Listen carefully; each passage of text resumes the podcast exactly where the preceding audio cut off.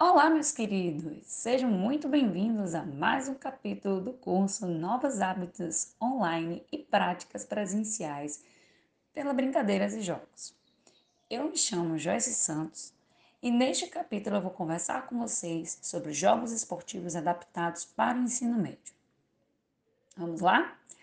Quando falamos de jogos adaptados, podemos estar nos referindo aos jogos para alunos deficientes ou para os alunos que são excluídos já historicamente por suas características físicas, os ditos gordinhos, lerdos, ou por gênero. Muitas vezes sabemos que as meninas se recusam a participar das atividades por terem sido excluídas durante muito tempo. Podemos ainda estar nos referindo aos jogos que tiveram adaptações em suas regras por conta do espaço para as aulas ou devido à falta de materiais específicos para o jogo original. Contanto, o que devemos ter como proposta é que o jogo não deixará de ser realizado ou que a sua proposta inicial não irá ser alterada devido a algumas adaptações para a sua execução.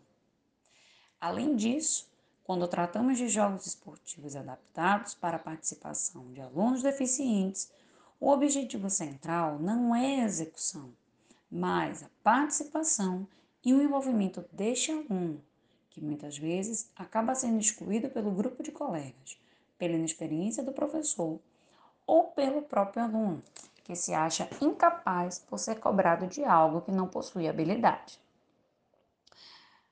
Para este capítulo, eu sugiro a vocês a leitura do livro Brincar, Jogar e Aprender, da editora Vozes, publicado neste ano de 2020 este livro tem como organização os professores Alípio e o professor Tiago, que vocês já conhecem, que possui diversos capítulos com sugestões de atividades, mas em especial vou sugerir a vocês os capítulos. Número 1. Um, Jogos para Pequenos Espaços, da professora Rayane Faria. Número 2. Atividades sem material, do professor André Silva. Número 3. Os Jogos e os Adolescentes, pelo professor Rubinho. 4. Atividades de iniciação esportiva, pelo professor Luiz Veneziani. Saliento a vocês, professores, que estão neste curso, que somos os responsáveis por uma educação renovadora, em que a educação física está além dos objetivos dos jogos aplicados. A nossa educação física constitui base para que auxiliemos nossos alunos a serem seres pensantes e construtores do próprio saber. Nós somos apenas uma parte desse lindo processo educacional. Por isso mesmo, devemos sempre nos reinventarmos para melhor. Nós ficamos muito felizes com a sua participação neste curso incrível.